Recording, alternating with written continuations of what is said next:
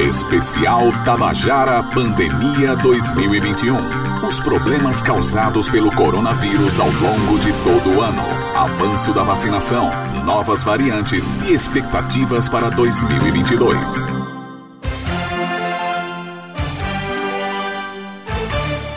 Olá! A partir desta sexta-feira, dia 24 de dezembro, até o último dia do ano, você acompanha aqui na Rádio Tabajara AM e FM um super especial de fim de ano com o melhor da nossa cobertura jornalística em 2021. Eu, Marcos Tomás, e aqui ao meu lado a querida Raio Miranda, começamos hoje com um amplo balanço da pandemia. Desde o registro do primeiro caso, lá no final de 2019, na China, além da vacinação e das variantes existentes, como a mais recente, Ômicron. Tudo somado a uma projeção sobre 2022. Amanhã você acompanha Jude Van Gomes e Lucas Duarte com a tradicional retrospectiva com o resgate dos principais acontecimentos do ano em todas as áreas que influenciam o nosso cotidiano social. Além disso, você poderá acompanhar as nossas principais séries especiais e exclusivas em um resumo precioso sob o comando de Beth Menezes e Helena Gomes. Também revisitaremos as grandes entrevistas que ocuparam o Jornal Estadual e o Fala Paraíba, personalidades nacionais e locais tratando dos mais variados temas, com um programa conduzido por Richelle Bezerra e Josi Simão. Teremos ainda Cibele Correia e Ivina Souto com a perspectiva para 2022, uma análise de especialistas e previsões espirituais. No dia 31 de dezembro, último dia de 2021,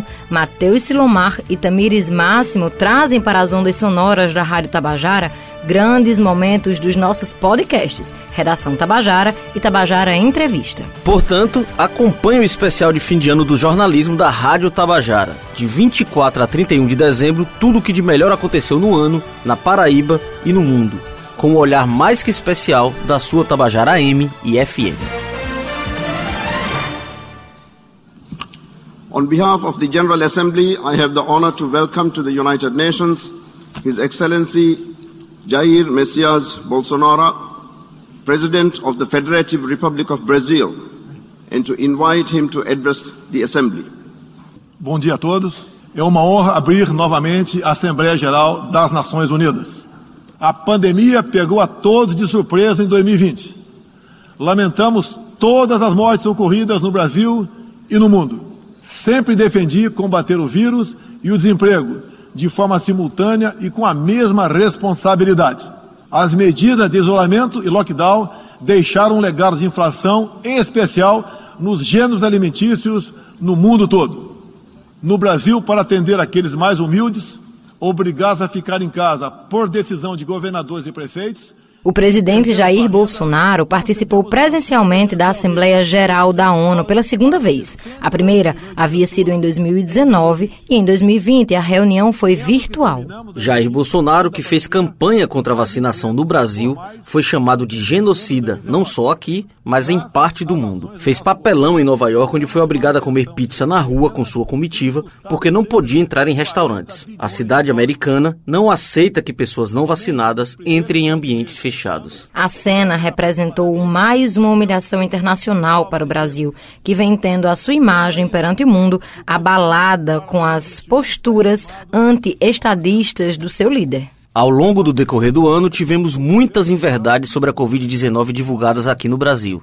Tratamento precoce, efeitos colaterais da vacina, boa parte delas saíram exatamente do Palácio da Alvorada. O presidente Jair Bolsonaro virou alvo de um inquérito no Supremo Tribunal Federal, o STF, no começo de dezembro, por fazer uma associação da vacina contra a Covid-19 com o risco de contrair o vírus HIV e desenvolver AIDS. A afirmação foi feita pelo presidente durante uma transmissão ao vivo em suas redes sociais, no dia 21 de outubro. Eu repeti essa matéria na minha live, no dia, dois dias depois, a revista Exame falou que eu que eu falei, fake news, foi a própria exame que falou da, da, da relação de HIV com vacina. Eu apenas falei sobre a matéria da revista Exame. E dois dias depois a Exame me acusa de ter feito um fake news sobre HIV e vacina. É, a gente vive com isso o tempo todo. Se você for pegar certos órgãos de imprensa, O YouTube, Facebook e Instagram excluíram o vídeo de suas plataformas e o Twitter marcou como notícia falsa. Em abril de 2021, o ministro do Supremo Tribunal Federal, Luiz Roberto Barroso, determinou a instauração de uma CPI que apurasse as possíveis falhas do governo federal no enfrentamento à pandemia. Entre as possíveis irregularidades, apontaram os responsáveis por tudo isso. A comissão ficou conhecida como CPI da Covid-19, composta por 11 senadores federais, entre governistas e oposicionistas. No dia 20 de outubro de 2021, o relator da CPI da Covid-19, Renan Calheiros, do MDB do Alagoas, fez a leitura oficial do relatório final da comissão após aproximadamente seis meses de investigações. O documento pede o indiciamento de 81 pessoas, entre elas três filhos de Bolsonaro o deputado federal Eduardo Bolsonaro, o senador Flávio Bolsonaro e o vereador Carlos Bolsonaro, todos por incitação ao crime.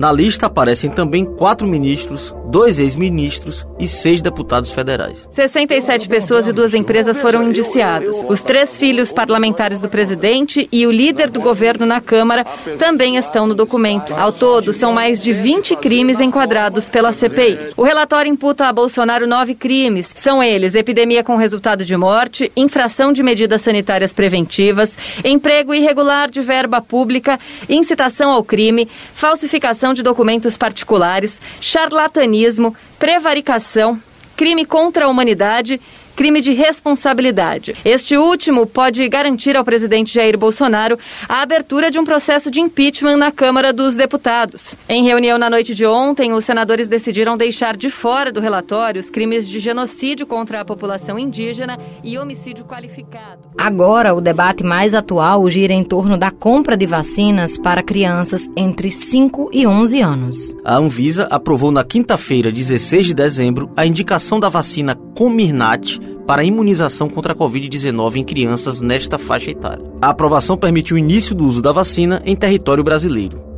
A autorização veio após uma análise técnica criteriosa de dados e estudos clínicos conduzidos pelo laboratório. Segundo a equipe técnica da agência, as informações avaliadas indicam que a vacina é segura e eficaz para o público infantil, conforme solicitado pela Pfizer e autorizada pela Anvisa.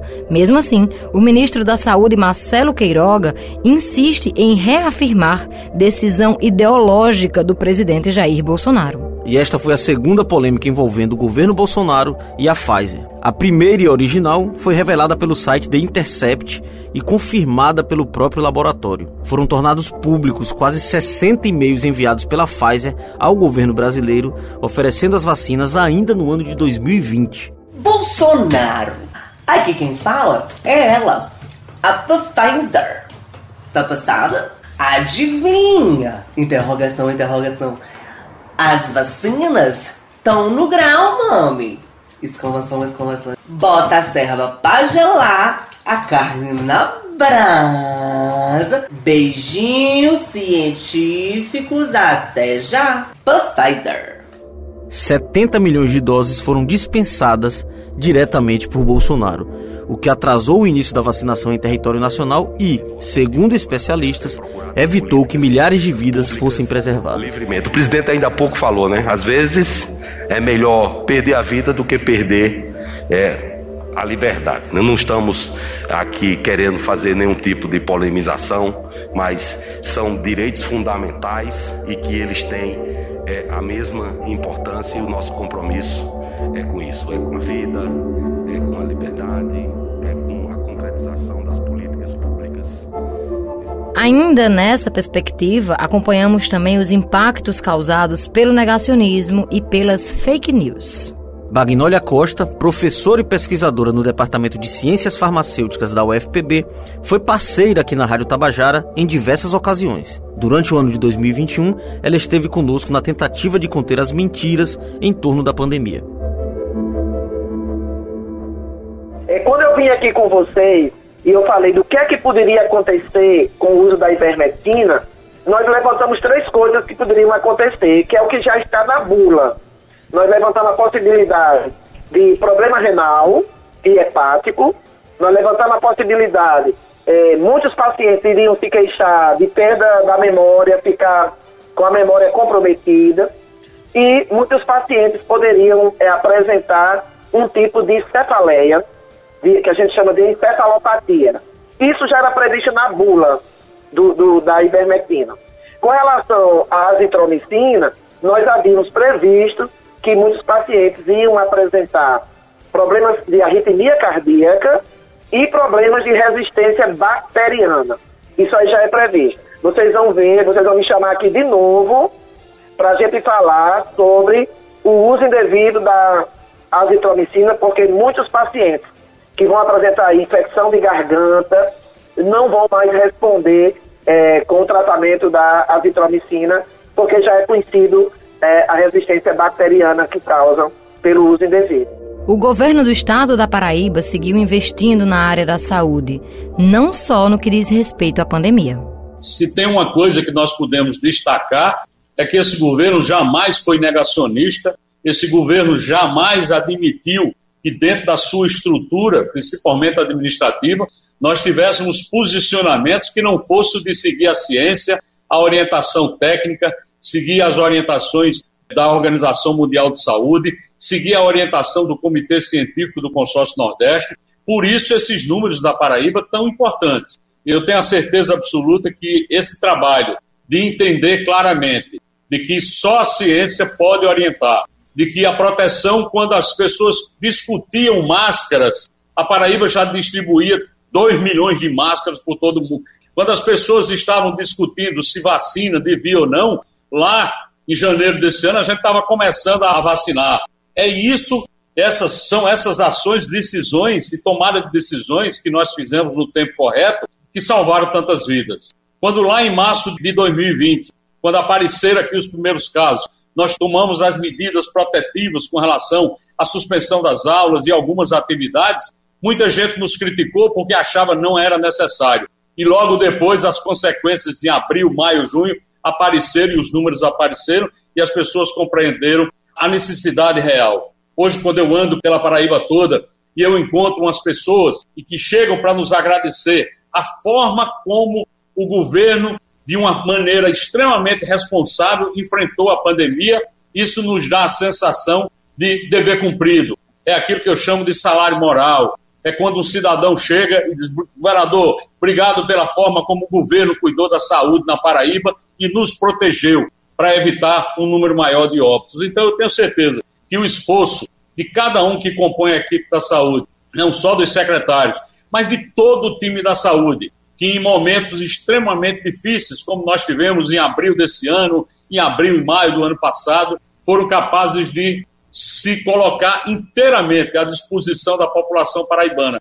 Essa é a grande marca desse governo: cuidar de pessoas, ter política de inclusão, mas acima de tudo, cuidar das pessoas. Se hoje nós temos um hospital de clínicas em Campina Grande que dá um resultado extraordinário, e nós temos a unidade 2 da maternidade Frei Damião, se estamos começando a construção do Hospital da Mulher lá em Cruz Armas, se vamos começar no próximo ano o Hospital Novo, o Hospital de Clínicas lá em Campina Grande, isso tudo fará uma diferença muito grande, porque associado às reformas e ampliações que já autorizamos no Hospital de Guarabira, 13 milhões de reais, no Hospital de Patos, em que eu inaugurei duas salas de cirurgia e autorizamos mais seis novas UTIs para aquele hospital, para as reformas e ampliações que teremos em Souza, em Catolé do Rocha, em Cajazeiras e Itaporanga, eu tenho certeza absoluta que a saúde da Paraíba ficará cada vez mais capaz de dar resposta rápida a toda a nossa população.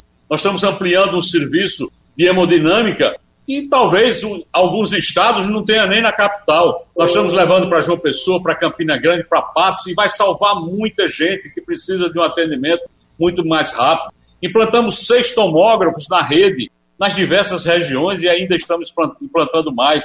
Ou seja, implantamos uma área aqui no Hospital de Trauma para fazer com que o idoso que sofre um acidente, mas passa por uma cirurgia, ele tenha um acompanhamento de um familiar durante todo o tempo que ele estiver no hospital. Isso se chama humanização da saúde. Nós queremos é ampliar esse tipo de serviço. Eu tenho certeza e faço sempre quando posso esse agradecimento a todos que compõem a Secretaria de Estado da Saúde, do mais simples funcionário ao mais alto graduado funcionário, que Eles deram exemplo de como nós precisamos ter compromisso e respeito com a população. O cuidado do governo do estado foi amplo, focado em todas as áreas, sem colocar na balança saúde versus economia. Por isso, nós conversamos com Marialvo Laureano, secretário da Fazenda do estado da Paraíba. Foram dois anos de superação, o ano de 2020 e o ano de 2021, agora tá, que estamos encerrando. É importante ressaltar que nós não somos uma ilha, a Paraíba não é uma ilha, é, ela está dentro do contexto nacional, onde a economia do país foi muito abalada, você vê, não há crescimento de PIB, o que existe é um, alguns desacertos, como a questão do combustível, aumentos desenfreados de combustível, sem uma ação da Petrobras e nem do governo federal.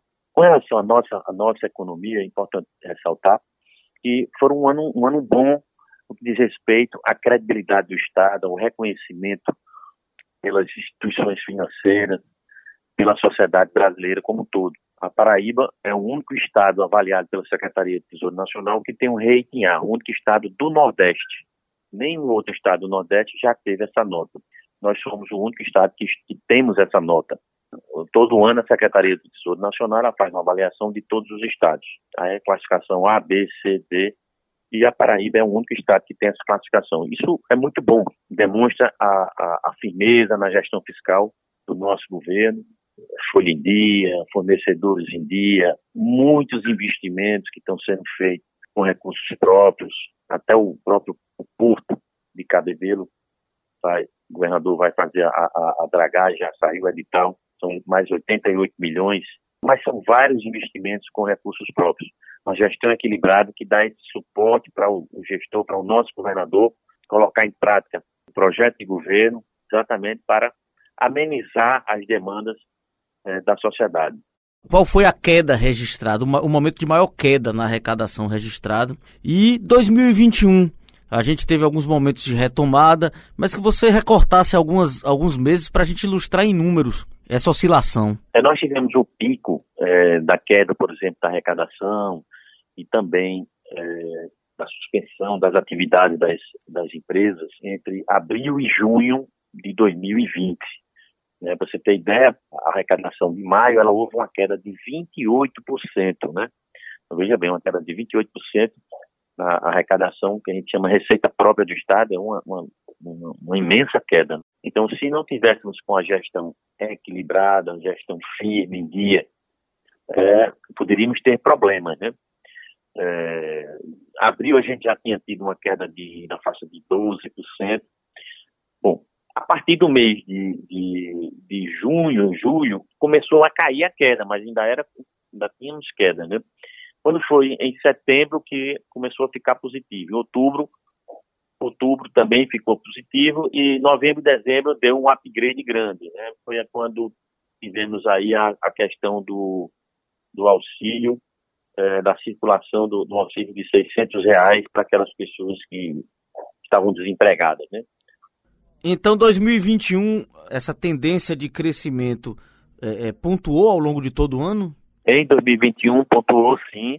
Importante ressaltar que quando você faz um, um, comparativo mês a mês, você sempre, você sempre é, compara o mês atual com o mesmo mês do ano anterior. É, então, quando você pega, por exemplo, é, abril, maio e junho de 2021, claro que teve um aumento bem substancial, porque houve uma queda grande em 2020.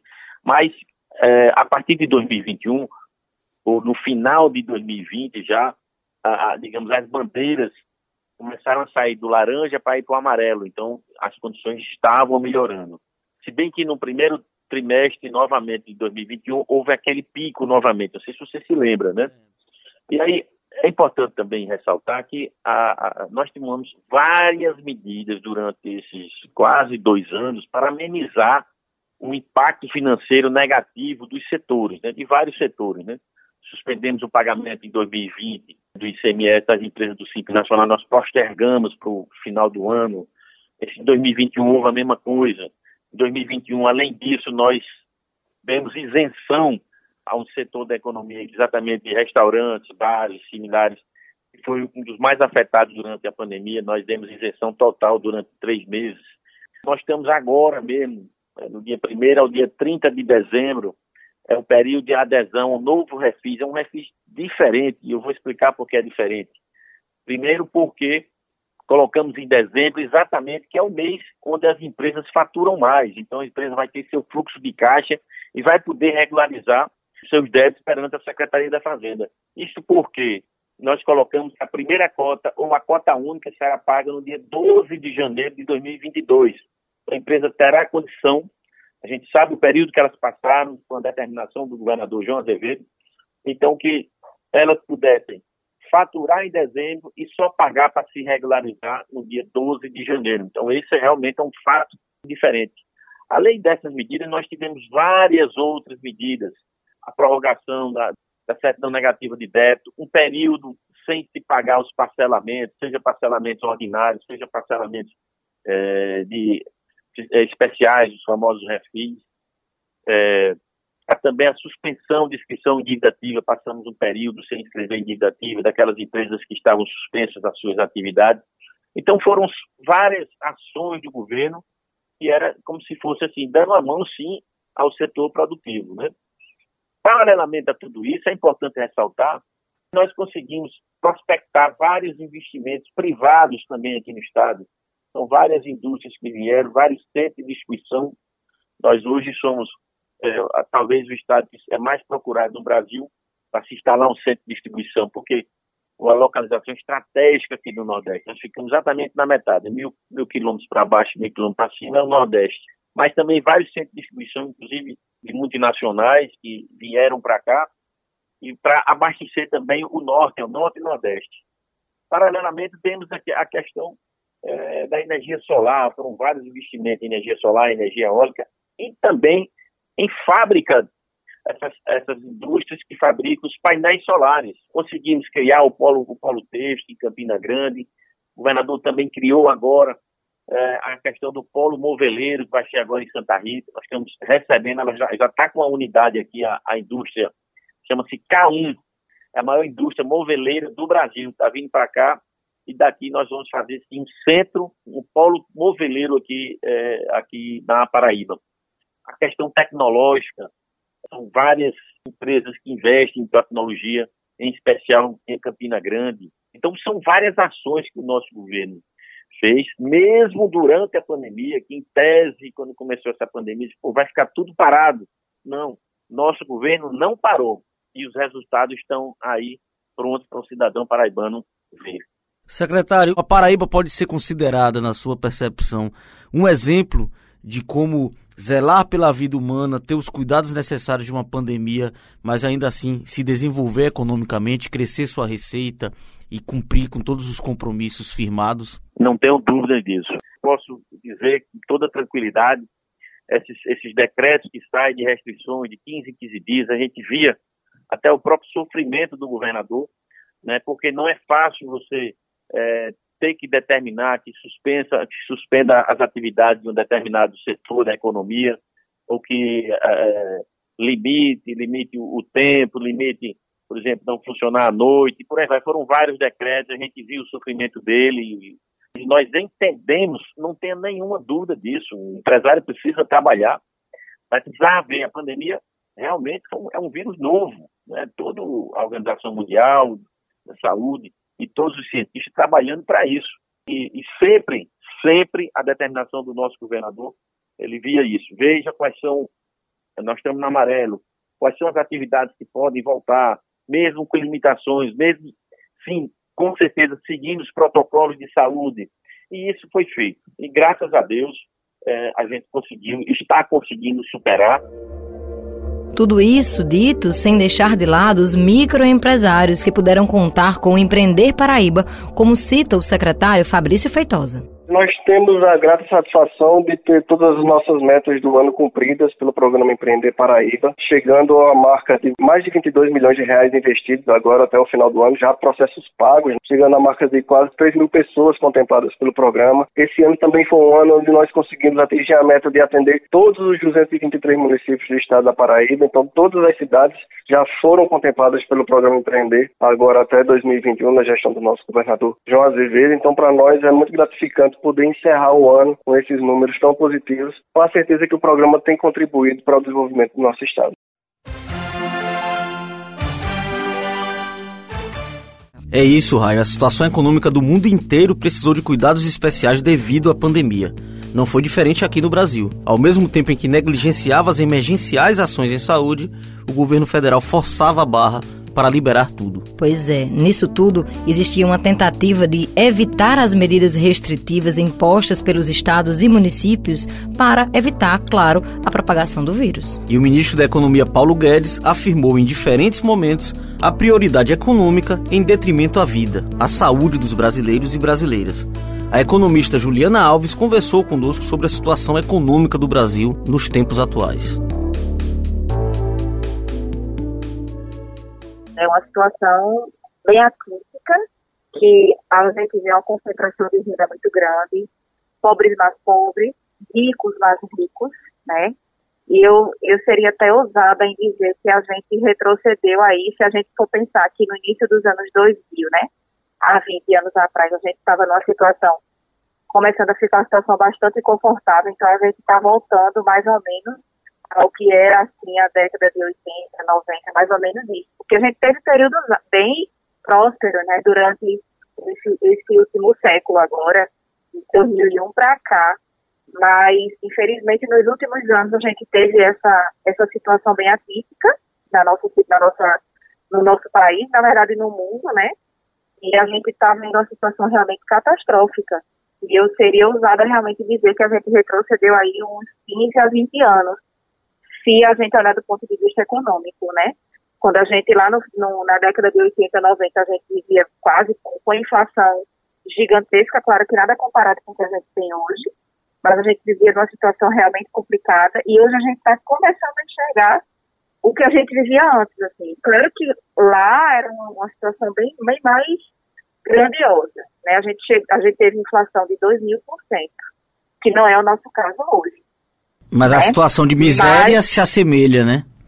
Isso, quando a gente olha para a situação de miséria, a gente se assemelha, né? A gente tem aí é, 14 milhões de desempregados ainda e sem muita perspectiva de mudança, pelo menos para o próximo ano, se a gente for observar, né? É, ano, ano que vem ainda vai estar bem complicado. E, e esse mesmo Brasil, né? Que registrou um dos maiores índices de casos e mortes mundiais pelo novo coronavírus, foi também, por tabela, das grandes potências mundiais, onde se travou uma maior batalha de narrativas né, e guerra política quanto a ações emergenciais básicas, como auxílio aos mais pobres, trabalhadores e empresas. Eu queria saber de você, até onde essa inação ou pouca disposição do governo federal contribuiu para potencializar um cenário já negativo da pandemia, né? Por exemplo, a gente poderia ter reduzido o número de brasileiros na situação de penúria se outras medidas assistenciais fossem tomadas, efetivadas? Sim, sim, sim. Na verdade, a gente teve uma certa demora, né? Teve um lapso temporal aí para se perceber que a gente está precisando de socorro e para o início do socorro, sobretudo aos mais necessitados. Então, talvez esse lapso de tempo aí tenha contribuído para agravar ainda mais essas disparidades principalmente quando a gente pensa que pessoas que ficaram desempregadas, pais, mães de família que ficaram desempregadas e de repente, do dia para a noite, viver sem um centavo para comprar nem que seja um pão, para botar para, nem que seja para seguir para a alimentação do dia todo, que muita, a realidade de muita família foi essa. É, poderia ter chegado um pouco antes, até para amenizar a situação de extrema pobreza que a gente ficou, de miséria que a gente ficou. E quando eu falo miséria e extrema pobreza, não foi só com os mais pobres, com os que já eram mais pobres, né?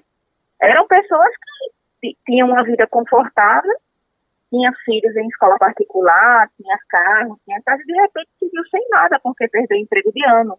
Então a gente teve situação como essa. A gente teve, por exemplo, famílias que dependiam de uma empresa, que eram, eram donos de empresas há muito tempo, e de repente essa empresa teve que fechar as portas, né? E a gente não viu nenhuma assistência, pelo menos de imediato, do governo para com essas famílias. Né? Talvez essa demora de, ter, de, de assistir a essas pessoas tenha contribuído ainda mais para a situação que a gente chegou. Mas não vamos dizer que os auxílios foram ruins, não foram.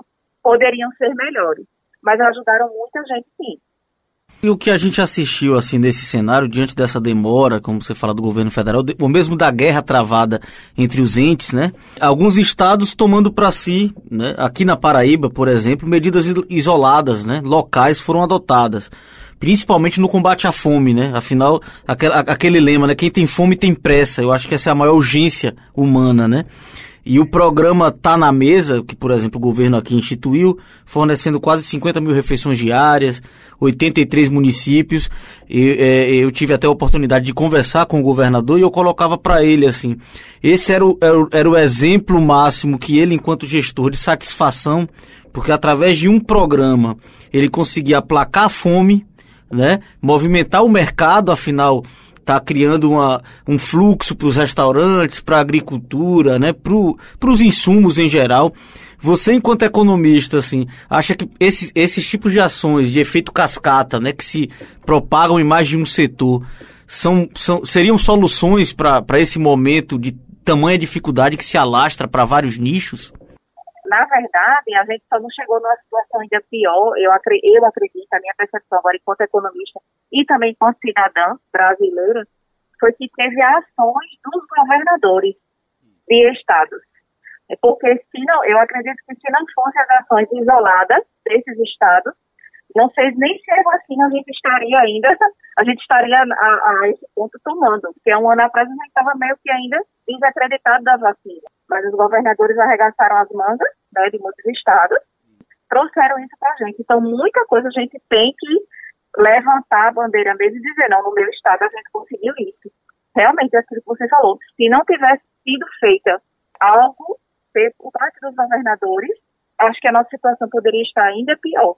Mas a gente não pode tirar a responsabilidade do governo federal insistindo ainda na questão da fome, né, que é um problema histórico nacional, mas que a gente viu recrudescer em escala exponencial nesses últimos anos, né, pela pandemia e por todos esses problemas que a gente está discutindo. Né? A gente está falando de um país que tem é, é, vi uma, um estudo esses dias que falava de mais ou menos 150 milhões de brasileiros em situação de insegurança alimentar, né? Isso é estarrecedor, né? É até a gente nem acredita quando vê um número desse, né? Eu fico imaginando qual é o cenário que se avizinha, o que se desenha, por exemplo. A gente tem aí, né, em vias de, de implementação, o, o, o, Auxílio Brasil, né, em substituição ao Bolsa Família, 400 e poucos reais por família, enfim, é um acréscimo, um aumento. Mas, enquanto estudiosa você consegue mensurar que essa medida seria suficiente para reduzir, pelo menos, essa quantidade de, de, famílias em situação de insegurança alimentar? Porque, ao mesmo tempo, a gente vê uma escalada de, de preços absurda, né, em paralelo a isso. Então, como é que, que como fica essa equação? É uma ajuda, mas não é uma, uma, uma coisa que a gente diga assim, uma medida que a gente diga assim, ah, isso aí vai, vai ser o salvador da pátria. Não, não, não vai ser não vai ser porque, a gente, é como você falou, a inflação dos alimentos está muito alta, né? Subiu demais. Então, assim, a gente, a gente precisa de algo mais. Tudo bem, você tem um auxílio de 400 reais, mas 400 reais para quem tem uma renda, tudo bem. Mas 400 reais para quem não tem uma renda, só o gás está valendo 100, mais 100. Então, a gente não vai conseguir manter, nutrir, digamos assim, bem uma família média com quatro pessoas, pai, mãe, dois filhos que é o médio hoje da população brasileira. Então, não é o suficiente. Claro que a gente não vai, não vai dizer que isso não vai ajudar. Para quem não tem nada, é muita coisa. Mas não é o suficiente. Quando a gente vê, por exemplo, uma cesta básica, em média, no nosso estado, está valendo entre 600 e 700 reais, né? E se essa cesta básica realmente der para durar o mês todo. Então, quando a gente tiver esse cenário de fome, esse, essas medidas do governo podem ajudar mas não é o suficiente, não, de forma alguma. Ainda precisa ser feito muito mais coisas. A gente está falando da situação do brasileiro comum, né, trabalhador, ou mesmo aquele que busca uma inserção no mercado de trabalho, mas na outra ponta né, desse mercado formal, sem dúvida, a parte mais atingida também é o microempreendedor, né?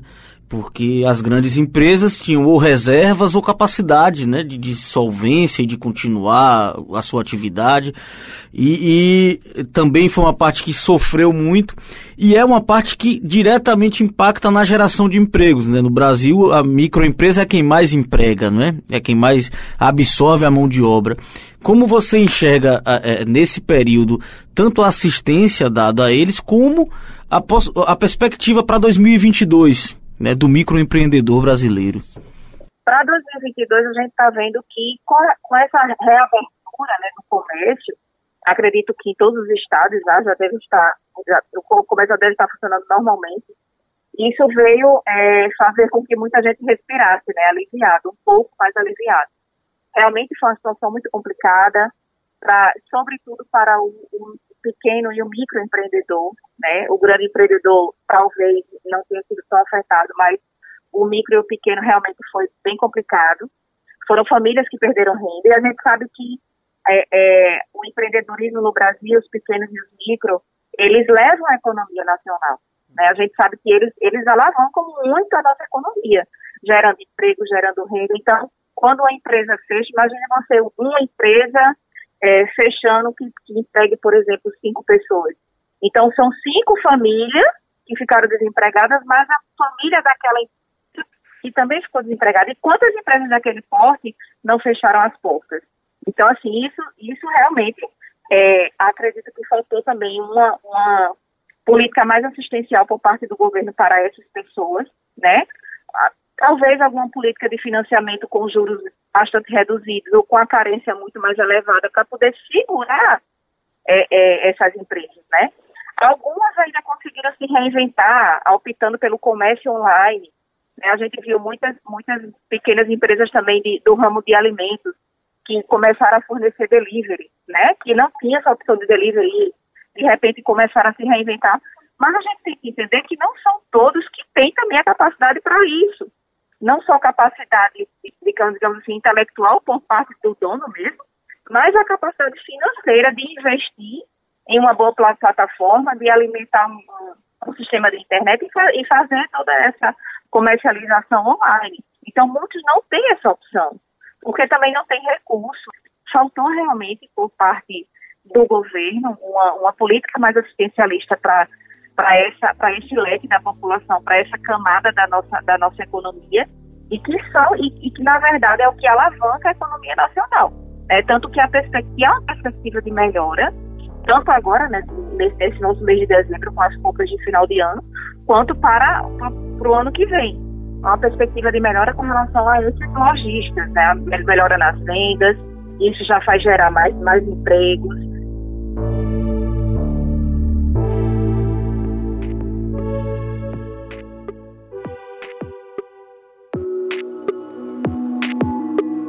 O governo do estado da Paraíba seguiu investindo muitas vezes com recursos próprios em manter a qualidade de vida dos paraibanos e paraibanas. Em entrevista ao nosso diário Jornal Estadual, o professor Cláudio Furtado falou sobre os investimentos e projetos da Secretaria de Educação, Ciência e Tecnologia do estado da Paraíba.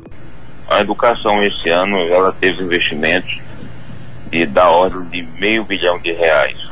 Os investimentos foram em diversas áreas, como na reforma de escolas, a construção de novas escolas, na pactuação com municípios, como dentro do programa Primeira, Primeira Infância, mais de 100 milhões de, de creche, na pactuação também com os municípios para melhoria da infraestrutura das redes municipais, com convênios aí na ordem de 140 milhões de, de reais para construção de ginásios nos municípios, construção de escolas, reforma, ampliação, compra de mobiliário e também investimento na melhoria da, da rede estadual, investimentos em programas como Uso Criar, Primeira Chance, programa Celso Furtado, programa Paulo Freire e outros.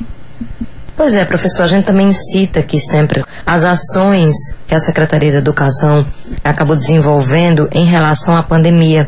A Secretaria conseguiu chegar junto desses alunos, mesmo em formato híbrido ou até quando ainda estava somente no virtual. Faz um balanço para a gente em relação às ações da Secretaria da Educação em relação à pandemia, professor. A Secretaria, como vocês já mencionaram, ela vem desde o do, início da pandemia, em 2020, adotando ações para fazer com que nossos estudantes e alunos pudessem desenvolver suas atividades através do nosso sistema Paraíba Educa. E, e aí está a TV, a, a plataforma Paraíba Educa que permaneceu durante o remoto na volta agora, ou seja, com as condições estabelecidas para um retorno híbrido, essas ferramentas foram é, utilizadas para chegar até os estudantes com medidas como há poucos dias o governador iniciou a distribuição de mais de 250 mil chips com a rede com toda a rede escolar para estudantes e professores para justamente potencializar as ações dentro do Paraíba Educa. É, secretário, o senhor falava aí na distribuição de chips e eu me lembro que nesse período de pandemia chamou muita atenção o compromisso e a empatia do governo do estado com relação à situação das famílias dos alunos, porque vocês também distribuíram cestas básicas durante a pandemia, não é? Quantos alunos foram atendidos por esse programa aqui em todo o estado? Olhe, é, já distribuímos mais de 750 mil cestas. É, vamos chegar a um milhão de cestas distribuídas é, para atender nesse momento de, de, afastamento, ou seja, que nós ainda estamos no ensino livre, para dar segurança alimentar aos nossos estudantes. É, secretário, também foram feitos né, testagens nesses alunos, também nos professores, em toda a rede ali da educação, como funcionou, em que patamar nós estamos, estamos dentro do esperado pela gestão da educação aqui no Estado? Sim, o, o, o, o inquérito sorológico, certo? dentro do, do continuar cuidando, ele foi muito importante para olharmos a, a, a situação e cada setor, é, dentro da, da das suas modalidades, indo testamos todas as redes, a rede estadual, municipal e privada no ensino infantil, no ensino fundamental e no, no, nos anos finais do fundamental e no ensino médio. E estamos apresentando agora em breve a conclusão desse inquérito os números iniciais que você mostrou para algumas modalidades mostra que a prevalência da Covid dentro do, dos estudantes é, é, muito baixa, mostrando a segurança e a efetividade dos protocolos do retorno, e também dentro da comunidade de professores, também baixa devido à alta, alto percentual da cobertura vacinal desses profissionais que já estão, em grande maioria, tomando sua terceira dose. Secretário, o senhor falava ainda há pouco na reforma, ampliação, construção de novas escolas. Nós, existe possibilidade de ampliação de vagas para novos alunos em 2022? A nossa rede hoje tem 256 mil alunos e na rede estadual, claro, sim, se havendo necessidade, havendo procura dos estudantes, aumentaremos sim esse número de, de, de vagas para atender todos os alunos que necessitem ah, de utilizar qualquer um, uma das modalidades dentro do, do, dos anos que oferecemos, ofertamos a todos os, os estudantes.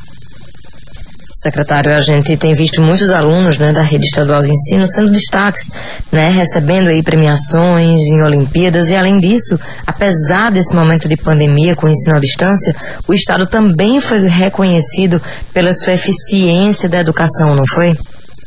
Sim, ah, houve várias aferições externas, se você olhar o concurso de redação, nós tínhamos sempre o, o redação nota mil, ficou governador anunciava a cada semana o resultado daquela semana, mas, mas também esses estudantes concorreram a, a concursos nacionais de redação, se destacando também. Vários alunos sendo destaque em diversas Olimpíadas, também Olimpíadas do, do conhecimento, é, como astronomia astronáutica, é, biologia, medicina, matemática, mostrando assim o potencial e, e a efetividade do ensino nesse período. E também os destaques que os nossos estudantes tiveram no, no Enem, se destacando com notas altas na redação e se classificando em primeiro lugar em diversos cursos. Professor, o governo do estado investe também na valorização, no reconhecimento do magistério, não é? Os professores estão aí recebendo já o 14º salário e também foi criada uma comissão que vai estudar né, a possibilidade de um reajuste, novo concurso público para o magistério no ano que vem. Exato. O governo, desde o início do governador Azevedo, ele tem dado todos, todos os aumentos aí que foram preceituados por, por lei. Agora foi pago o, o, os prêmios em é, mestre da educação em escola de valor, décimo quarto, décimo quinto da educação, mais de 18 milhões de reais investidos nesses prêmios, valorizando o trabalho das escolas e dos professores durante esse momento de, de pandemia. E também foi publicado Diário Oficial uma, uma portaria é, conjunta da Secretaria de Educação e da Secretaria de Administração, composta por profissionais da educação, profissionais da Secretaria de Administração, representantes da, do Sintec, representantes da PLP e representantes dos professores indígenas, para justamente tratar de, de uma nova proposta para o PCCR, ou seja, de mudança no PCCR aqui do estado da Paraíba, para que no próximo ano seja enviado à Assembleia para análise. E também o governador já anunciou o estudo feito pela educação junto com a, com a, a parte econômica do governo para que anunciar em breve é, a questão do piso é, para os professores no próximo ano. 7 horas e 20 minutos, professor, para a gente concluir. É, já temos um calendário de matrículas 2022, tanto para veteranos quanto para alunos novatos na rede estadual de ensino? Já sim, ou seja, iniciaremos nossa, nossas matrículas a partir de 3 de, de janeiro, ou seja, para os nossos alunos veteranos, e depois logo depois de oito dias, certo? Iniciaremos o processo de matrícula para os alunos é, novatos. E com isso, vamos atender de forma uma, uma, matrícula online todos os estudantes. E a gente já, já tem feito uma, um, um iniciado a divulgação da necessidade dos documentos, como precisar documento de identificação, é, tipo de eleitor, para aquele aluno que tem 16 anos ou mais, é, para aquele aluno que é maior de idade, a, a, comprovação do serviço militar, comprovante de residência, é, documentação é, do histórico escolar daquele aluno que está mudando de, de, de, escola, que está tá vindo no ano, está chegando na rede. Então a, gente vai nesses dias, divulgar como se dará esse processo de matrícula.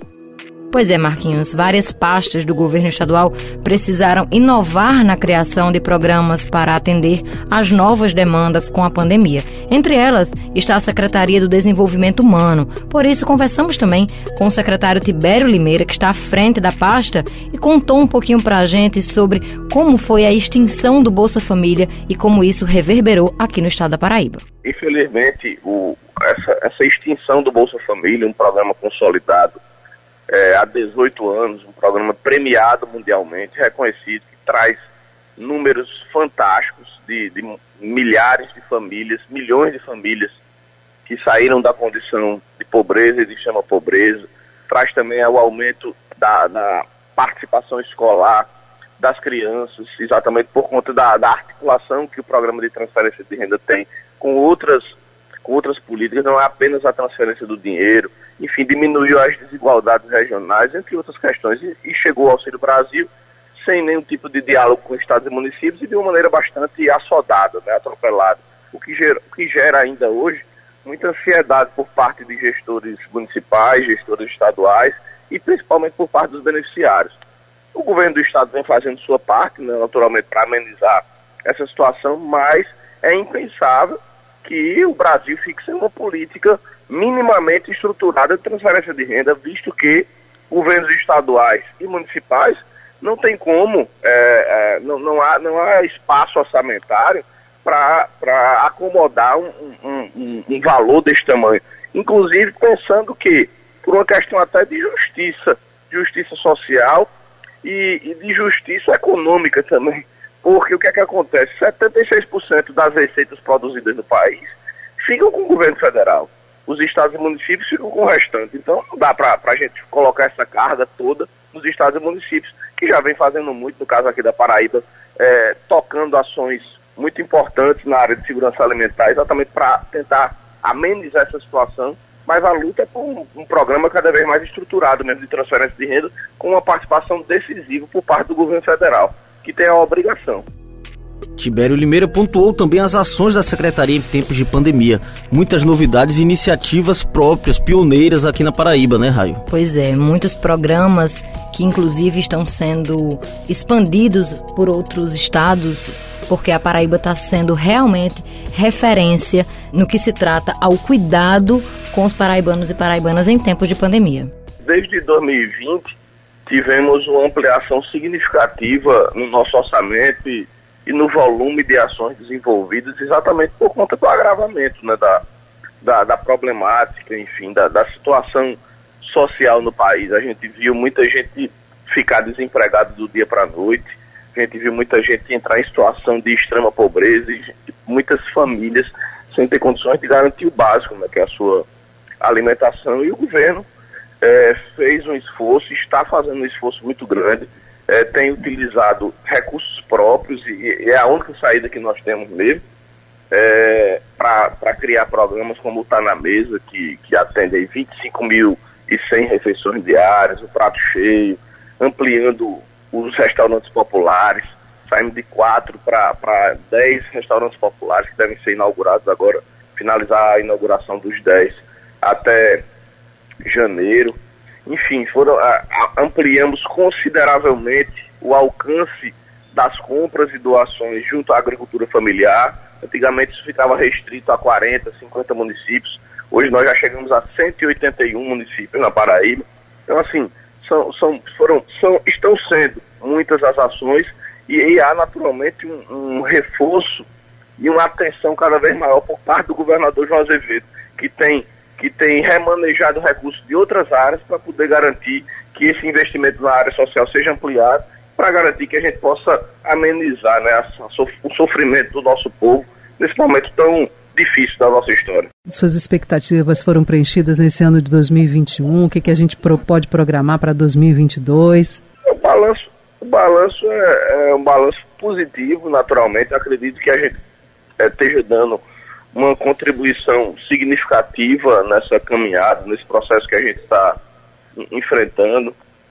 É, é, claro que a Paraíba tem, tem seus limites, então, então não dá para a gente resolver todas as demandas porém o orçamento foi ampliado muito, a gente tem, a gente tem feito, é, a gente tem, tem trabalhado numa, numa, num volume e numa carga de trabalho muito forte, exatamente para garantir que esses serviços cheguem na ponta, para garantir que a comida esteja na mesa, para garantir que as políticas de direitos humanos, de economia solidária, de trabalho, emprego e renda, enfim, a, a estruturação das medidas socioeducativas também esteja, esteja de acordo com a demanda da população. É claro que desafios existem e a gente está aqui trabalhando diariamente para superá-los, mas acredito que o, o balanço é positivo e a perspectiva para 2022 é aprofundar cada vez mais, é inaugurar novos espaços, a exemplo do, do Centro de, do, de Atendimento ao Autista lá em Campina Grande, é, mais novas casas da cidadania, os restaurantes populares de São Bento e de Monteiro, que devem, devem acontecer a inauguração agora em janeiro, enfim. A ideia é avançar cada vez mais nesse processo.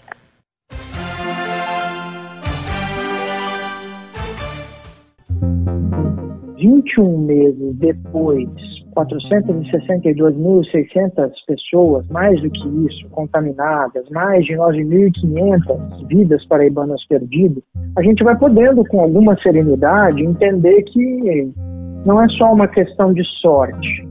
Paraíba trabalhou duro.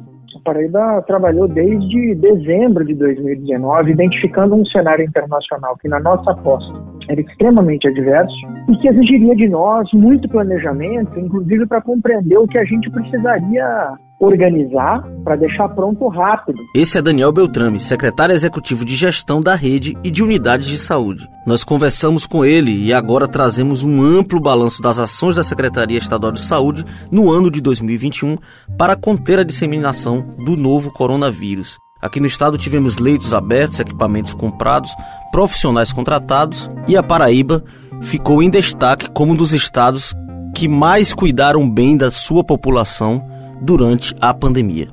O exercício de chamada das mais diversas representações da sociedade civil para diálogo, o sistema de justiça, as representações sociais uh, do poder legislativo, dos poderes executivos municipais, Uh, e também os órgãos da, da ciência, comitês científicos, foi nos ajudando a apresentar as nossas propostas, a aprimorar essas propostas que nós tínhamos, a coordenar, porque não é só o sistema estadual, né? temos 223 sistemas municipais de saúde, pelo menos 16 regiões de saúde dentro do estado que precisavam de uma organização.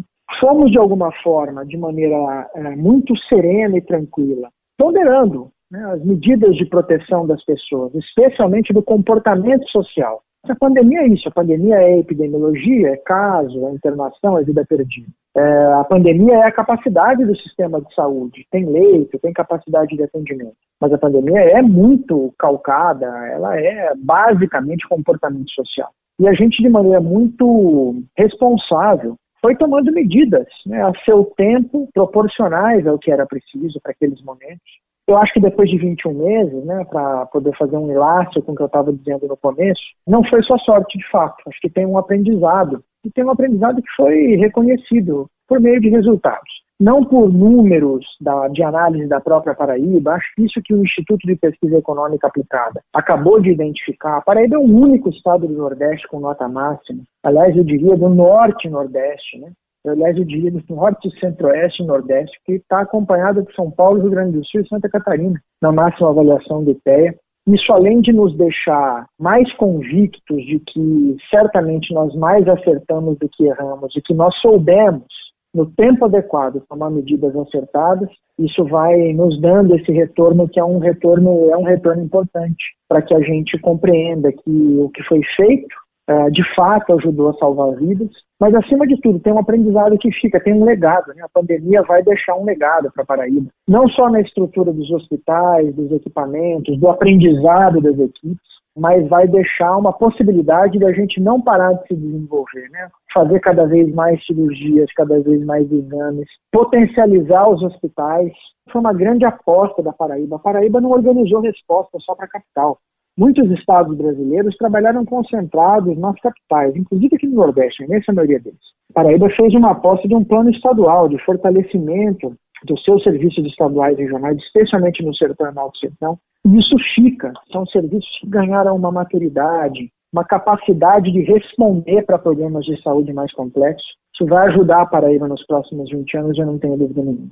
Falando nessa perspectiva estadual, né, que é o grande desafio de um gestor com amplitude de atuação como o estado da Paraíba, por exemplo. O desafio de conseguir atender a uma cobertura com toda a dimensão estadual, de, de conciliar os conflitos né, de, de políticas públicas no combate ao coronavírus e um novo episódio que se coloca é o passaporte da vacina, que alguns municípios existem focos localizados de resistência, né? Seja por apropriação política da questão ou por ideologia própria, entendimento divergente. E um desses municípios é simplesmente o segundo município mais populoso da Paraíba, que é Campina Grande, em que há um, um debate posto ali. Até onde uma resistência de um município com, com um percentual populacional tão representativo para Paraíba pode impactar né, no combate e na eficácia das políticas que estão sendo implementadas para conter o avanço do novo coronavírus aqui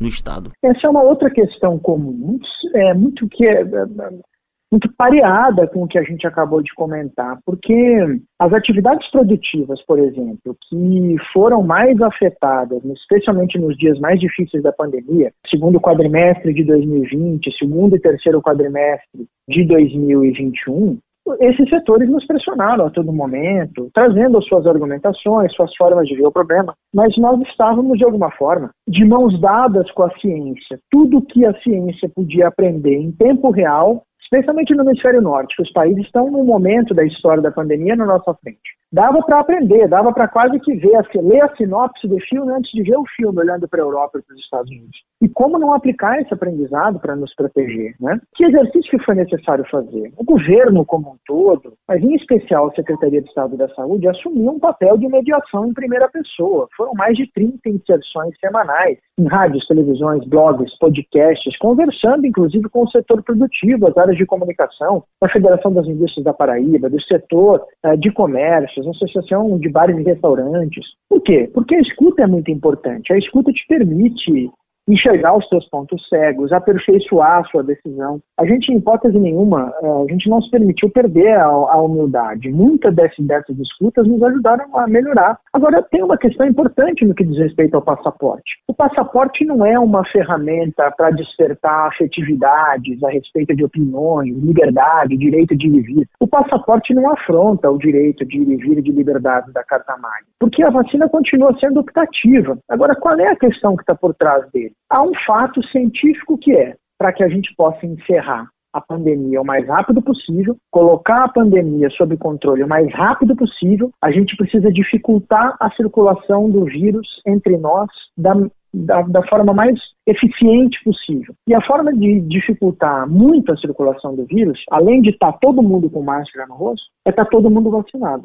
Então, a possibilidade de você ter um incentivo à vacinação, porque o passaporte é isso, é uma forma de você lembrar que circular é permitido. Só que quando você vai para ambientes de alta circulação de pessoas, especialmente ambientes fechados, você precisa lembrar que você precisa estar protegido e estar preparado para aquilo. Porque nós estamos lidando com uma ameaça, com um inimigo invisível, que é implacável, ele não perdoa. Acabamos de dizer, mais de 9.570 famílias paraibanas experimentaram é, enfrentar esse vírus de frente com um resultado trágico, que são vidas perdidas. Né? Então, o passaporte se trata de uma ferramenta para a gente acelerar a nossa chance de colocar a pandemia sob controle e tentar construir o que eu tenho chamado de um normal novo, né? O novo normal é a gente tentando se adaptar a todo custo, fazendo um esforço terrível para se adaptar à pandemia. Agora, o nosso normal novo é a gente colocar a nossa vida no eixo mais uma vez, né? mas só que isso pode demorar. Se a gente não entender no mundo inteiro que quem já pode receber vacina precisa se vacinar,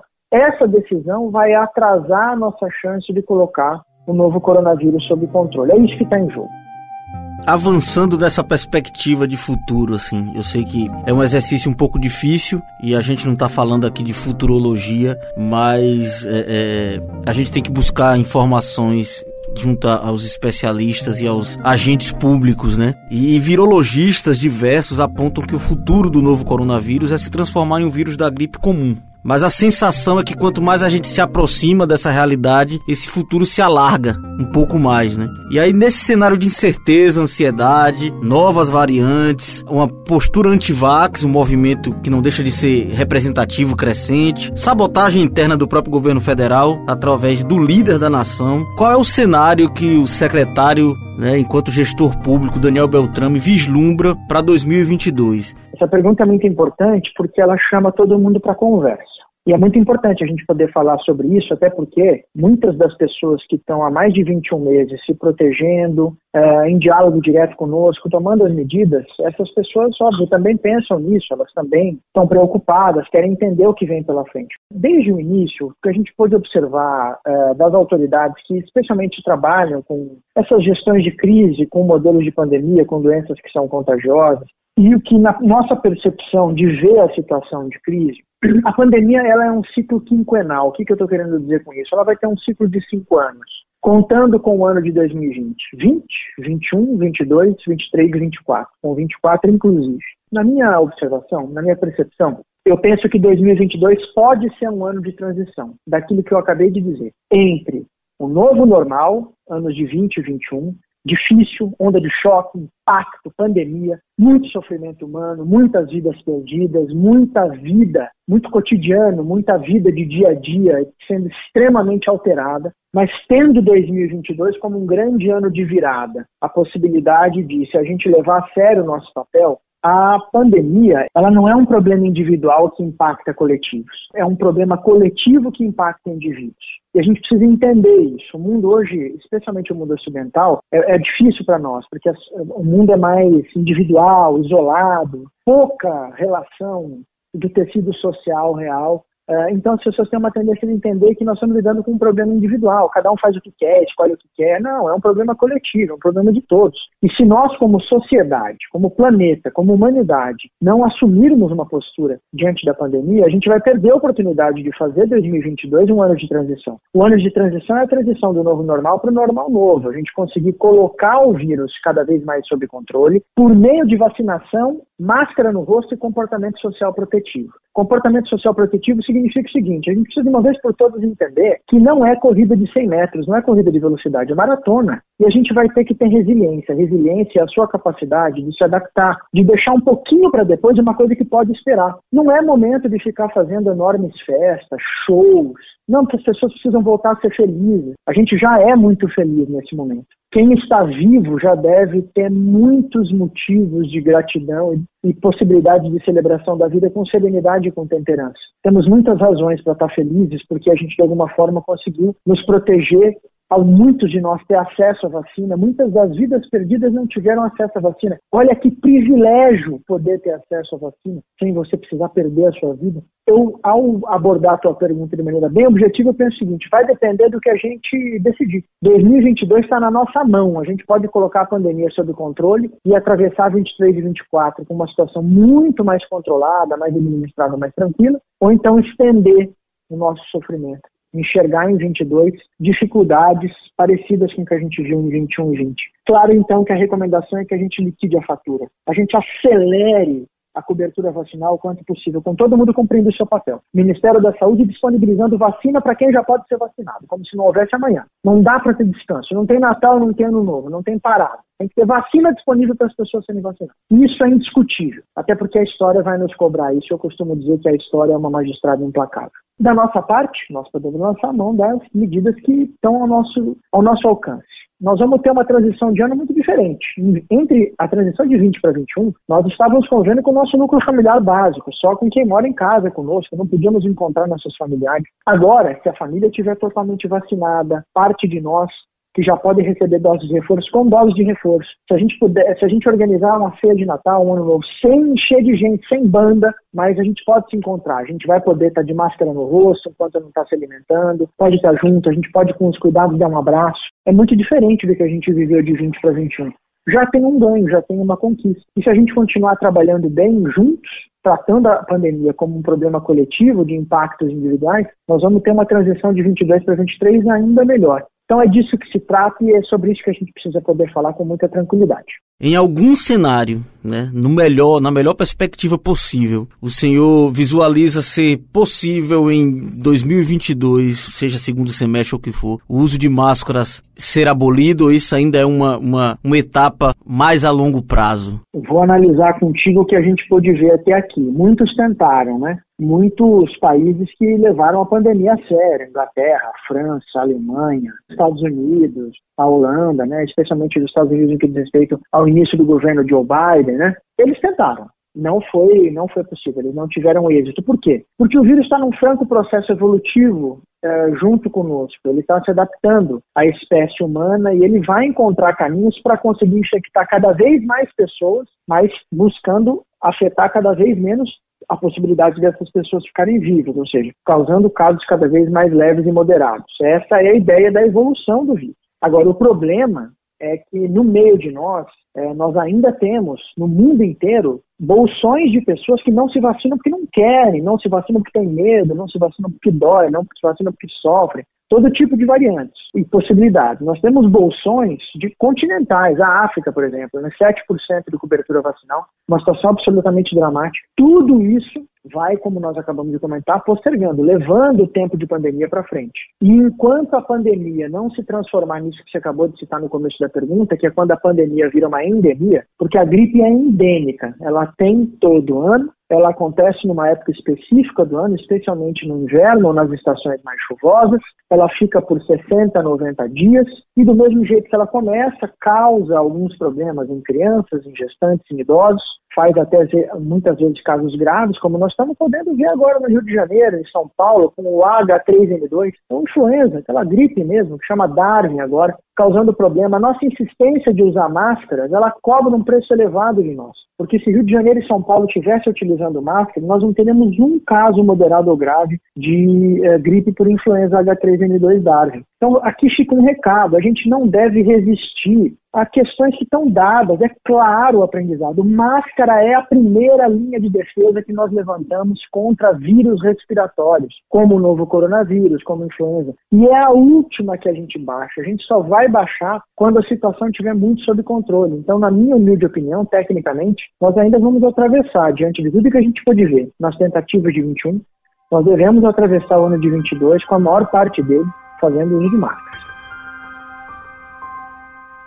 No dia 23 de novembro de 2021, a diretora-geral adjunta de acesso a medicamentos e produtos farmacêuticos da Organização Mundial da Saúde, a OMS, a brasileira Mariângela Simão, disse que o mundo estava entrando em uma quarta onda da pandemia do novo coronavírus. Ela abordou a situação da pandemia em conferência na abertura no Congresso Brasileiro de Epidemiologia. Segundo Mariângela, o vírus continua evoluindo com variantes mais transmissíveis mas em razão da vacinação houve uma dissociação entre casos e mortes. Isso se deve principalmente ao fato da vacinação ter reduzido os óbitos decorrentes da Covid-19. Ela lembrou também que a imunização reduz as hospitalizações, mas não interrompe a transmissão. Sobre esse assunto, nós conversamos com o professor da Universidade Federal da Paraíba, o virologista Marcelo Moreno. Professor, nós tivemos muito medo da variante Delta assim que foi divulgado o seu surgimento. Quais os efeitos dessa variante no país e aqui no estado? A médica que, que relatou lá o, o surgimento da Omicron, o que, que aconteceu? Ela já estava mostrando os dados clínicos iniciais ali, que apesar dessas alterações genéticas, né, importantes eh, setores do genoma do vírus indicarem, um, por exemplo, uma volta a dezembro de 2019, isso não está acontecendo, porque a taxa de mortalidade dela também não está sendo sendo alta, praticamente não tem casos de mortalidade ainda que venham é, dizer ou apontar que esta Ômicron vai causar um grande distúrbio aí na, né, dentro dessa pandemia e como se, por exemplo, praticamente vai começar a pandemia tudo do zero. E aí a gente observa que estão havendo as medidas de restrições estão sendo mais severas, países estão fechando fronteiras, é, medidas aí de autor, de, das autoridades públicas estão exigindo então até o passaporte vacinal. E nós devido ao contato durante todos esses meses com, essa, com essas variantes, principalmente da Delta, que tinha uma alta transmissibilidade, e agora a Omicron tem uma transmissibilidade, o que é relatado até o momento, que ela tem uma transmissibilidade maior do que a Delta através de estudos, o que pode estar acontecendo nesse momento e que o, o que se espera, eu não vejo como acreditar no contrário, é que ela está imunizando as pessoas também. Então nós temos aí coisas acontecendo a nosso favor. Aqui, aqui no estado da Paraíba, o que, o que se espera, o que acontece com o Brasil inteiro. Muito embora a taxa de mortalidade aqui no estado da Paraíba está em torno de 2%, e no Brasil 2,8%. Então, se espera, hoje temos a, a, aqui, por exemplo, no Brasil todo, predominando a Delta, e com o tempo é, é, se confirmando essa transmissibilidade maior, né? Para a Ômicron, se espera que ela vai dominar aqui. Por que é importante monitorar estas variantes? O, o monitoramento das variantes é, é importantíssimo, porque é, é base do estudo, de estudos epidemiológicos é que conheça o teu inimigo para combater é preciso conhecer. Isso é fundamental dentro da epidemiologia. Então é importante sim saber qual ou quais variantes estão circulando no país, em cada estado, saber a, a, a, proporção de cada uma, ter conhecimento exato dos sintomas para não haver confusão.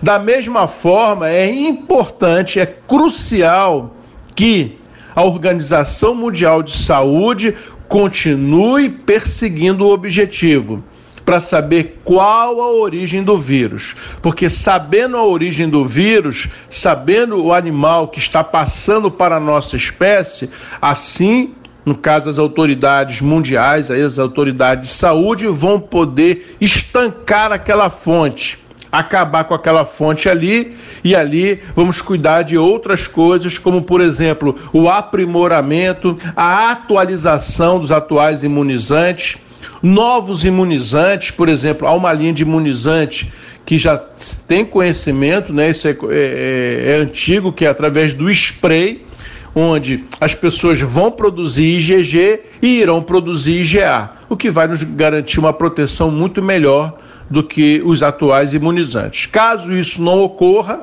os atuais imunizantes, eles precisam ser atualizados aí para produzir uma IgG que tenha poder mesmo um eficaz de neutralizar a partícula viral caso ela atinja o trato respiratório inferior. Devido à falta de medidas tomadas pelo governo federal, alguns países fecharam as portas para o Brasil e sobre esse assunto conversamos com o presidente da Comissão do Direito Internacional aqui da OAB Paraíba, o advogado Pedro Igor Pinheiro. A busca de novas oportunidades eh, no exterior por parte de brasileiros vem acontecendo de forma frequente, sobretudo de brasileiros que procuram sua expatriação profissional para os Estados Unidos. E como exemplo, podemos citar os processos consulares que envolvem o visto EB2NW, que é um visto de trabalho com mão de obra excepcional. E aqui podemos citar algumas profissões corriqueiras, como médicos, fisioterapeutas, é, administradores, é, engenheiros de tecnologia da informação, entre outras é, nesse momento pandêmico, esses brasileiros buscam alçar é, novos voos em relação a uma possível melhor qualidade de vida, como também uma possível melhor qualidade de trabalho e ganho. E isso tem sido um forte aliado, principalmente nesses últimos meses, que envolve é, essa pandemia na cortina internacional. E aqui, claro, destacamos o exemplo de brasileiros que buscam essa oportunidade saindo é, de seu país, aqui do Brasil, para os Estados Unidos. Outro ponto muito importante para se destacar é que a entrada de brasileiros em outros países no atual momento vem ocorrendo de forma normal, desde que certos protocolos sejam rigorosamente cumpridos, como por exemplo a carteira de vacinação ela tem que estar tá atualizada, como também é necessário que é, aquele que esteja ingressando em determinado país, e aí nesses países que estão adotando essas medidas, como Portugal, Estados Unidos, França, Canadá, entre outros, é, mostre que fez o exame que deu negativo para o Covid-19 num prazo mínimo de 24 horas. Então, alguns países é, já estão é, liberando a entrada de brasileiros para que ocorra o devido fluxo normal em relação ao turismo e também outras atividades, é, como por exemplo atividades profissionais, esportivas, entre outras. Então, o que se pode esperar dessas relações com o Brasil para 2022? O fato é que, notadamente, o Brasil teve uma repercussão ruim no início para o meio do, fim da pandemia em relação aos números de óbitos é, diante da pandemia aqui no Brasil. Todavia, é, aparentemente, a situação ela vem sendo contornada e ao que consta na cortina internacional, o Brasil tem desempenhado, é, digamos assim, uma melhor visibilidade para os outros atores internacionais que têm relação direta com o Brasil. Então, a perspectiva é que o Brasil melhore suas relações em relação ao recebimento de seus cidadãos em outras fronteiras internacionais, já que uh, atualmente o Brasil vem, digamos assim, controlando o número de óbitos e, consequentemente, sendo mais rígido diante das medidas de políticas públicas quanto à contenção do coronavírus.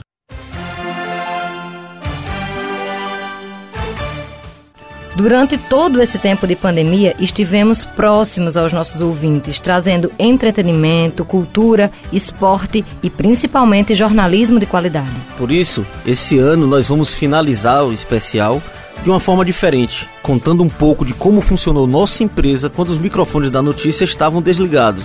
Um pouco dos nossos bastidores, fora dos holofotes, não é, Raio? Então vamos trazer para você um pouco desse nosso dia a dia. E assim, você que já é nosso parceiro diário vai poder conhecer ainda mais sobre nossa rotina de trabalho.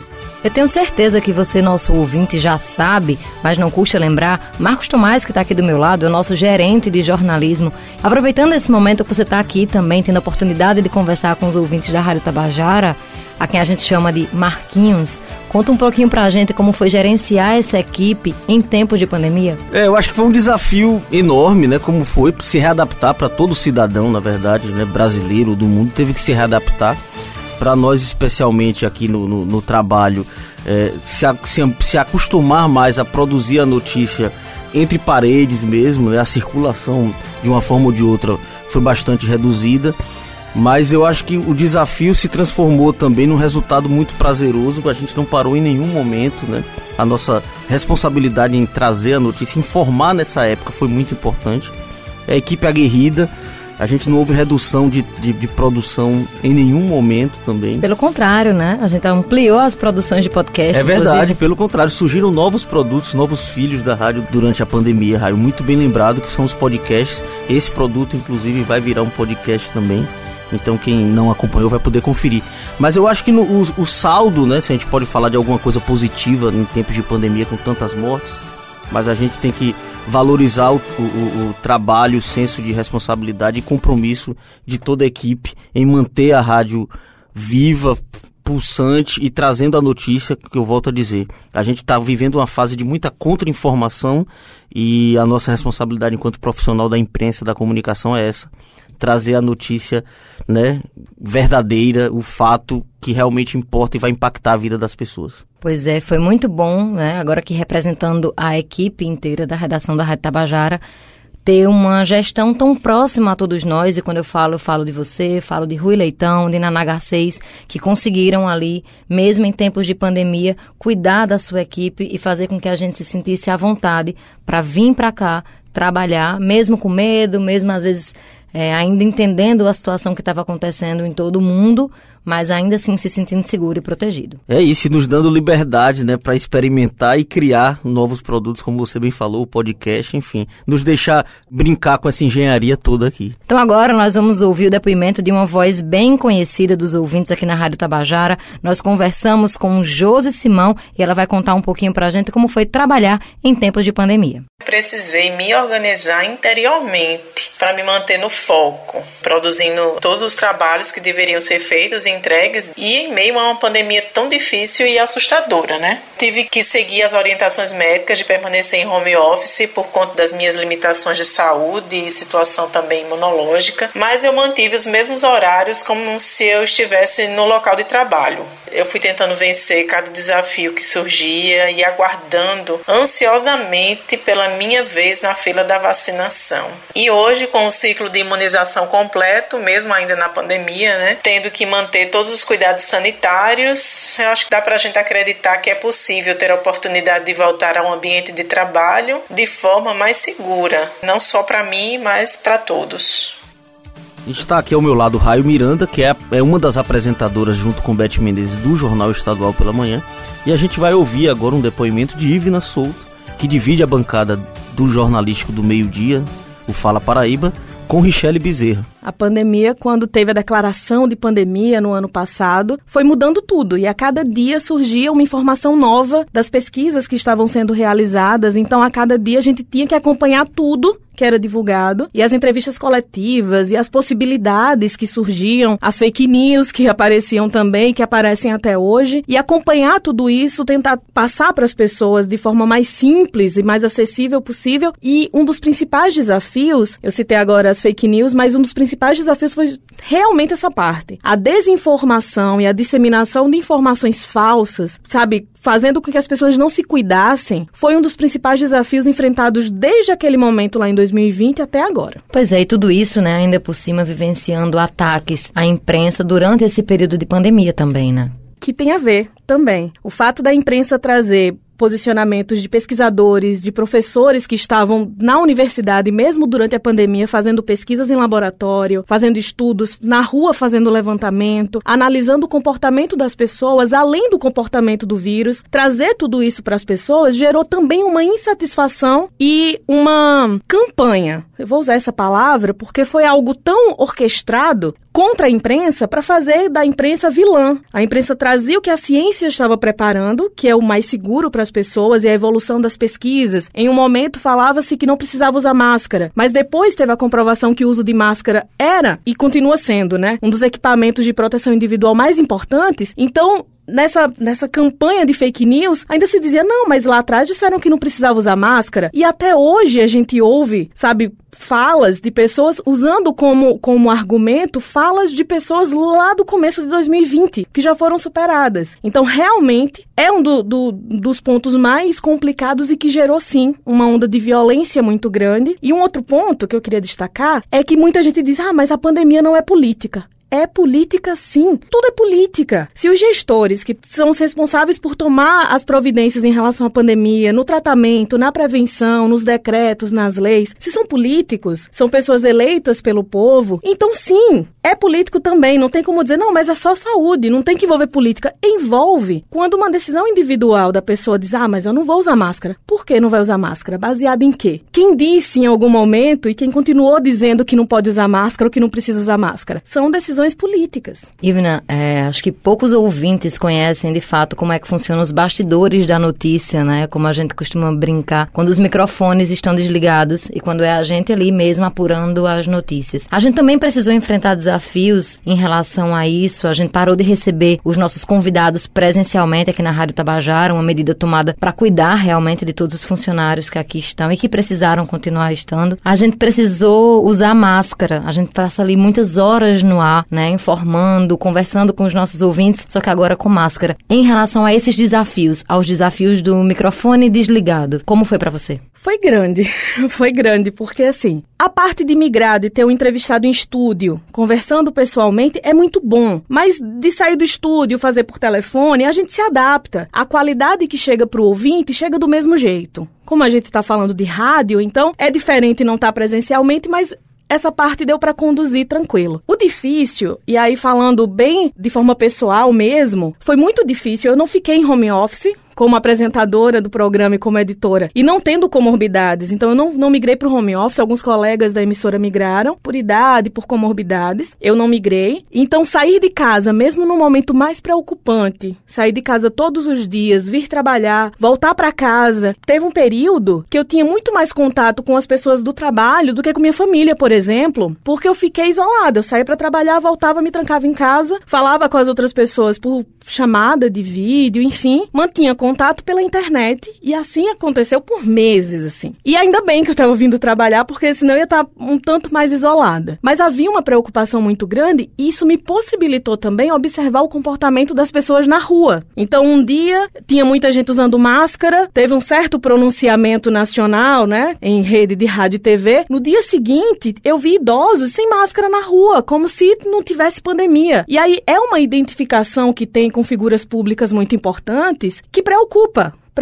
porque vai de encontro à ciência. Então, assim, o bastidor da notícia não é só entrevistar as pessoas, não é só buscar informação oficial. Para mim, é observar também os comportamentos das pessoas ao redor e a partir dali fazer uma, uma interpretação. Ah, não é científico isso. É a minha observação a partir do, do ambiente em que eu convivo, embora limitado naquele momento. E eu ainda não voltei à vida normal, não, viu? E nem sei quando vou voltar, na verdade. Mas esse comportamento social, ele é muito importante para traduzir o momento momento que a gente está vivendo agora. Muito. E agora, por exemplo, ainda falando sobre o uso de máscara, na rua, menina, é, eu nem chega a ser meio a meio. Tem muito menos pessoas usando máscara na rua do que pessoas sem. É como se realmente não tivesse mais a obrigatoriedade e a gente sabe que ainda é obrigatório. Pra gente aqui, agora a gente tá conversando aqui, com máscara. A gente foi procurando o melhor tipo de máscara para falar, para não cansar tanto, a melhor proteção que garantisse que a gente pudesse respirar, porque falar por duas horas todos os dias não é fácil sem máscara, aliás, com máscara. E aí a gente foi buscando, né?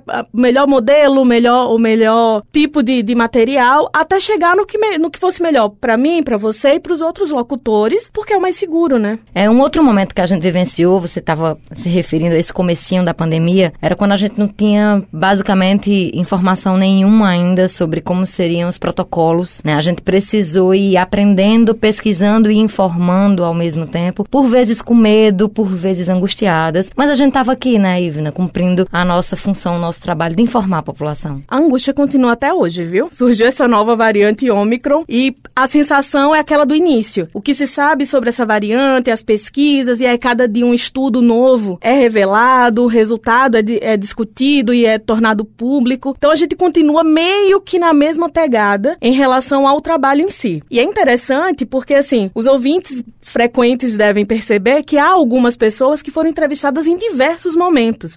São pessoas que acompanham de perto que estão envolvidas nesses estudos e a gente vai trazendo com frequência para ter um acompanhamento do que vai sendo feito. Isso estou me referindo a pesquisadores, porque quando a gente fala de gestores da saúde, por exemplo, eles estarão presentes sempre. Mas alguns pesquisadores já viraram parceiros, assim. A gente já liga, olha, e sobre esse assunto? Vamos gravar? Participa por telefone e tal? E a gente conseguiu, na pandemia, falando de um lado positivo do trabalho, a gente conseguiu trazer pesquisadores de outros estados. E se não, se não tivesse essa possibilidade de fazer por telefone, por exemplo, seria muito mais difícil conseguir trazer uma pessoa para o estúdio para poder falar e tal. E aí eu sou muito sincera, depois de quase dois anos sem receber convidados no estúdio sempre, dá uma segurança maior. Eu sei que vai chegar o momento da gente ter de volta, ter esse calor humano e ter essa troca de olhares que a gente tem com a entrevista pessoalmente, mas enquanto tiver com números da pandemia, sabe? Tá, tá tranquilo por enquanto e eu acho que as entrevistas entrevistas por telefone é algo que a gente não vai abandonar. É uma mudança que veio para ficar. Eu acho que sim, porque a gente mantém a qualidade, enquanto programa de rádio mantém a qualidade e consegue ampliar muito o leque de pessoas entrevistadas e dá para fazer um mix, né? A gente, uma questão de bastidores, assim, que a gente fala na, na, na redação, é que algumas entrevistas não tiveram o mesmo, a mesma praticidade que tinha pessoalmente. Alguns entrevistados, embora, sabe, especialistas incríveis, não se adaptaram muito bem ao formato por telefone. Por vezes, pessoalmente, a gente sinaliza e a pessoa já vai encerrando a fala para esperar a próxima pergunta. Por telefone não tem como sinalizar. Então, assim, algumas, algumas adaptações não foram possíveis, mas aí a gente vai organizando isso e vai administrando esses desafios. Pois é, Ivna. Agora, 2021 chegando ao fim, né? Já é o nosso segundo ano trabalhando aqui em pandemia. Começando 2022, quais são as suas perspectivas agora ah, no trabalho para esse próximo ano? 2022 é um ano eleitoral e como Fala Paraíba tem um viés político muito grande, é uma, é uma questão que a gente vai acompanhar muito esses encaminhamentos políticos, com essas mudanças, né, que foram implementadas na reforma eleitoral, então a gente vai ter uns desafios grandes. Algumas coisas vão mudar bastante na cobertura política. É, a gente já tem expertise nisso. A equipe do Fala Paraíba, a Rádio Tabajara já tem expertise nisso, de fazer muito bem feito esse trabalho de, de cobertura, sem cometer abusos, sem cometer, sabe, sem, sem correr riscos desnecessários. Qual é a base disso? Igualdade movimentações partidárias, a gente já vem, já vem fazendo a cobertura de todos eles. Tal partido está fazendo uma divulgação, cobre tal partido. O outro fez, vamos, vamos cobrir. Então, esse tipo de, de movimento, para fazer uma cobertura política, é preciso manter aquele princípio jornalístico, né, o básico, a dar espaços iguais e é isso que é necessário no ano político em relação às as regras da justiça eleitoral. Igualdade de espaço, sem privilegiar um ou outro.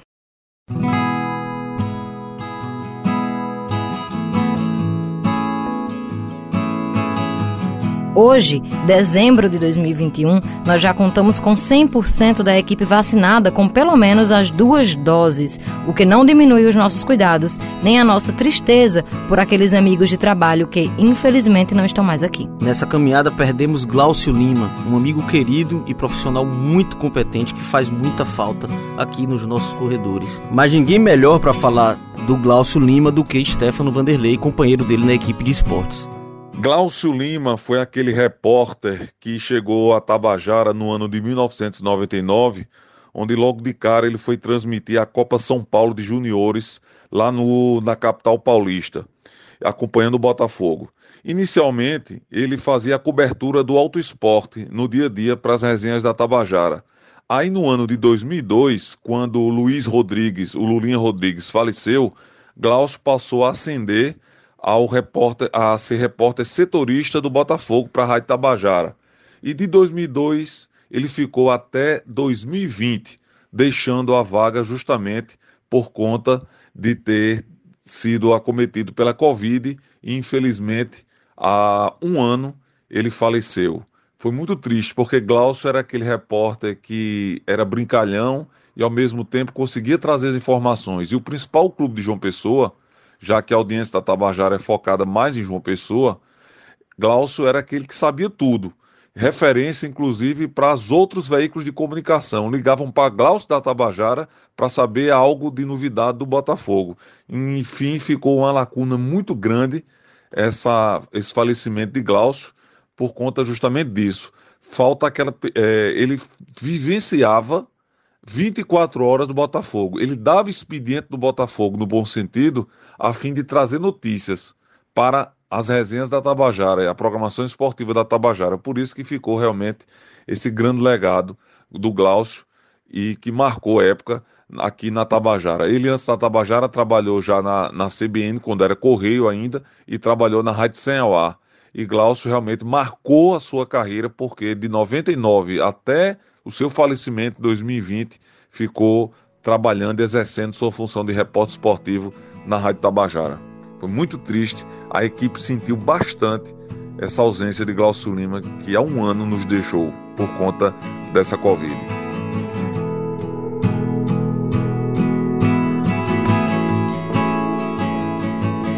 A todos os amigos e ouvintes que nos acompanharam até aqui, vale lembrar sempre do nosso pacto diário. Vocês seguem se cuidando daí, hein? E a gente segue se cuidando daqui. Até 2022. Me senti dividindo a bancada contigo no Jornal Estadual agora. Essa é, é a minha frase para encerrar o Jornal Estadual.